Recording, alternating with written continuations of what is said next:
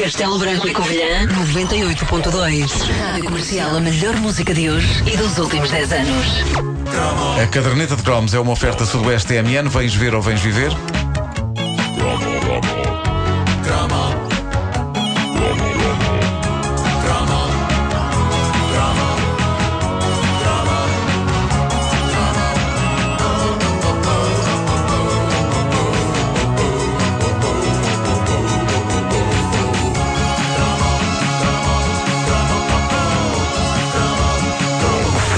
Humano é dos nomes mais parvos com que uma brincadeira infanto-juvenil foi batizada. É Porque o outro futebol também é humano, a não ser em alguns eventos tecnológicos no Japão em que põem robôs a jogar a bola. A diferença entre o futebol humano e o outro futebol está no uso da bola. Basicamente, futebol sem bola teria sido a designação ideal, mas eh, as nossas pequenas e frágeis mentes não conseguiram chegar até aí. Seja como for, o futebol humano era das coisas mais espetaculares da nossa jovem vida. E, no meu caso, foi maravilhoso a vários níveis. Para começar, era um futebol sem bola. Para mim, a bola sempre foi a grande contraindicação do futebol. Atrapalhava, Enquanto é? Era eh, uma coisa que potencial jogador atrapalhava. Era uma coisa Sabes que que atrapalhava. acontece em alguns jogadores até. Tam- pois alguns é. jogadores a bola Pois também é. atrapalha. E o relevado às vezes também é muito sim, complicado. sim. E eu sempre achei, pá, isto do futebol é muito bonito, mas a bola, pá, a bola. pá, bola é que atrapalha. A bola, a bola. Ah, isto tem uma razão de ser. Desde tenra idade que eu sou um imã de bolas chutadas com força. E não era só, não era só quando os meus colegas no gozo Ainda chutavam na minha direção. Ainda hoje, ainda hoje. Se eu vou a passar na rua e se há um grupo de pessoas a jogar a bola, é certo e sabido que a dada altura eu tenho de desatar a correr porque a bola começa perigosamente a aproximar-se de mim e eu sei que vem aí um petardo de força na minha direção. Tarde de Mas olha, olha que eu a assistir a um jogo de futebol eh, já levei com uma bolada Mas na na bancada, cara. Sim, bem, que quase perdi os sentidos a ser aquilo é coisa que dói muito. Mas que O jogo do Benfica, do Portugal. Não, era miúda a ver um jogo de, de amigos. Ah, ok. Pois, Pensei que fosse o estádio. Mas no meu caso nem é estar a ver, eu vou a passar, eu vou a passar, eu vou estou a passear os cães e lá vem, lá vem uns tipos com uma bola. Batabum, batabum, batabum, batabum, pum, e eu sei que tenho que fugir. Ah, e não tenho explicação para isto. É uma coisa que acontece e que eu tenho de abraçar, de, de abraçar, abraçar, é francês, é abracer, no fundo. Ah, ah, tenho que abraçar como um facto normal da minha vida cotidiana. Se há malta a jogar e eu vou a passar, eu tenho uns 90% de probabilidades de levar com a bola. É uma coisa que simplesmente é. Mas eh, não foi isto que me fez eh, fugir do eh, mítico ato de jogar a bola na, na juventude. É provável que eu tivesse tido uma infância normal a esse nível, não fosse ter-se dado o caso de, num jogo ainda no jardim infantil, eu ter levado com uma bola lançada com, lá está, um petardo de força na direção da minha jovem genitália. Foi provavelmente o pior dia da minha infância, marcou-me para a vida como um ferimento de guerra. Desde essa altura, eu e o futebol tivemos sempre uma relação conturbada e desconfortável. Havia rapazes que levavam quase diariamente com bolas na genitália, mas ficavam na mesma, prontos para mais um jogo. Eu ganhei medo à bola. Mas correu tudo bem, já Porque- tiveste um filho. é verdade, sim, não aconteceu, não estragou nada. Mas eh, medo. Por isso, quando o futebol humano, esse lendário desporto alternativo das nossas infâncias, foi implementado na escola, eu achei que estava descoberto o tipo de futebol em que eu podia vir a ser um chalana. Foi uma revelação. Foi uma epifania. Um futebol que se joga sem bola. Magia pura. Desgraçadamente, instituições como a FIFA ainda não reconhecem o futebol humano como um tipo válido de futebol. E isso é triste. Isso é muito triste. Eh, e é por isso que, apesar de certamente eles existirem, ninguém sabe quem são os Cristianos Ronaldos do futebol humano. Pois não, eu, Eh, não fizeram carreira, não.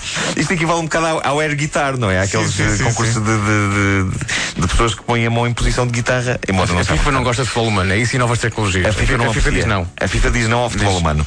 Eu podia ter sido um Cristiano Ronaldo do futebol humano. Claro que sim.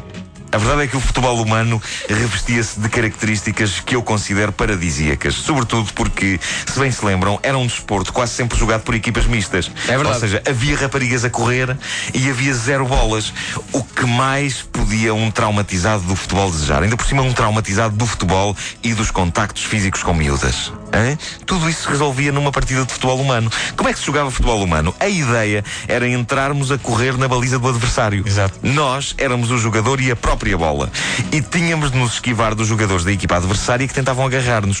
Escusado será dizer que eh, este era um jogo passível de provocar muita dor, dado que se tornava quase tão violento como o rugby, não é? Exato.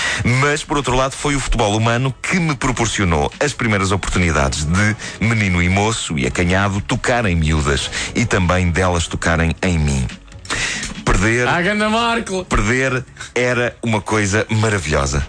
Perder era maravilhoso. Oh, que dependendo da miúda que eh, nos agarrava, não é? Eu confesso agora a esta distância que houve algumas vezes que, pronto, não fiz um grande esforço para fugir. Digamos assim. Seu malandro, seu malandro. Peço desculpa aos elementos da minha equipa que estejam a ouvir isto e que passados todos estes anos me queiram bater, mas eh, Sabes era que assim. a partir de agora nunca mais vai ser escolhido para fazer parte de uma equipa Pois de não, humano, não é? pois não. E, E é tens pena, pena, porque que é uma todos os coisa fins que de semana. Não, nós está- de estávamos aqui a combinar já para amanhã de Claro. manhã e tu não vais ver. A não ser que seja o Marco a fazer linhas. Claro. É pá, fazer linhas. Fazer pá. linhas, que conceito tão bonito. Dois saltos e o resto de passos.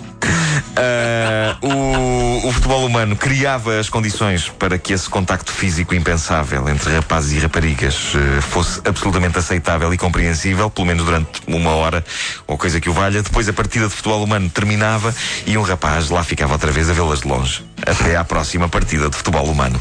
E eu chegava a pensar, provavelmente eu só vou conseguir provar o que valho com as miúdas durante partidas de futebol humano, porque eu não vou conseguir aproximar-me tanto delas noutra situação. Imaginem, eu cheguei a pensar que possivelmente para namorar ou fazer uma vida a dois com uma miúda, teríamos de estar todo o tempo a jogar futebol humano. Porque de outra forma ser-me impossível socializar dessa forma, com miúdas. Seria. eh, isto seria esgotante. Já viram? Ter que jogar futebol humano Tive que jogar futebol humano, mas na vida. com a minha mulher. É, Ter que jogar futebol humano com ela. Muito cansativo. E ela assim, mas não queres sossegar e abraçar-me? Eu, não consigo, não consigo jogar futebol humano. A nossa ouvinte, Ana Maria Moreira, deixou uma descrição interessante da sua experiência como futebolista humana na zona de discussões da página da Caderneta de Cromos no Facebook. Ela diz, eh, era rapazes para um lado do campo e raparigas para o outro. Eu, por acaso, não tive essa sorte, porque nós jogávamos em equipas mistas. Mistas, exato. E por isso eh, eu tinha ainda assim muito galifão de que me esquivar.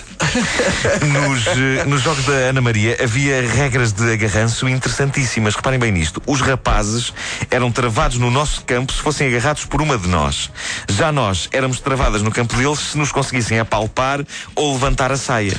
Espera aí, espera aí. Isso é, Eu uma não mistura, sei quem foi o criador destas regras, mas parabéns. isso é uma mistura de bate-pé com futebol humano. É verdade, é verdade. É, o- é o bate-pé e o futebol humano num só Não desporto. posso. Apalpar ou bom demais. É o É bom humano. demais. A Ana Maria diz que estas regras davam vantagem às miúdas. Ela diz que tínhamos vantagem porque mais rapidamente nos esquivávamos de um apalpão do que eles de um agarranço. E faz sentido, porque um apalpão é uma coisa fugaz e que exige perícia, não é? Exige perícia, não é o mesmo que agarrar. Claro que agarrar é deitar a mão, vais com a mão de cima, agarras. Agora, o apalpão é uma coisa que vem assim de trás. Técnica, há técnica. Claro, Baixo, claro. ciência, não é? Assim, pá. Bom, Há aquele famoso livro chinês, A Arte do Apalpão. a arte do apalpão, sim, sim, sim. É verdade. Eu li. E nem mesmo assim conseguia fazer bem. Bom, eh, eh, ela diz ainda qual a parte perigosa deste desporto. Ela diz que era os danos morais. Hã? E não era por ela ser púdica e inocente e não gostar de ser apalpada. Diz ela, era precisamente o contrário. Como eu, em gaiata, usava óculos, tinha um ar atotosado e era gorducha, os rapazes, em vez de correrem para mim, fugiam. Era vê-los a discutir. Vai lá tu! Não quero, apalpar tu! Era triste, minha gente, muito triste, diz ela. Nisto tudo, eu era a melhor marcadora da turma. Ela diz, era a melhor marcadora da turma, obviamente. Pois, eles- Mas queria eles lá saber. frente, é? E reparem bem como ela termina o seu testemunho. Caramba, eu só queria ser apalpada como as outras. Isto é um testemunho pungente. A Ana Maria era eu em miúda. Sim, sim. Pensando bem, a da altura da minha vida, eh, eu era eu em miúda. Porque fiquei gordo e tinha mamas. Mas já te passou. Já passou, agora tenho menos. A caderneta de cromos é uma oferta Sudoeste TMN. Vens ver ou vens viver. A propósito, vamos ter novidades dos forasteiros TMN depois das 9 da manhã. Eles partiram ontem do Porto, receberam de presente uma 4L toda bonita que se engasgou vezes sem quando ao longo do dia e que os deixou a piados várias vezes. É sério. É pá, muito bom. É assim a vida de forasteiro. Pensava que era só facilidades. Alô, 9 horas.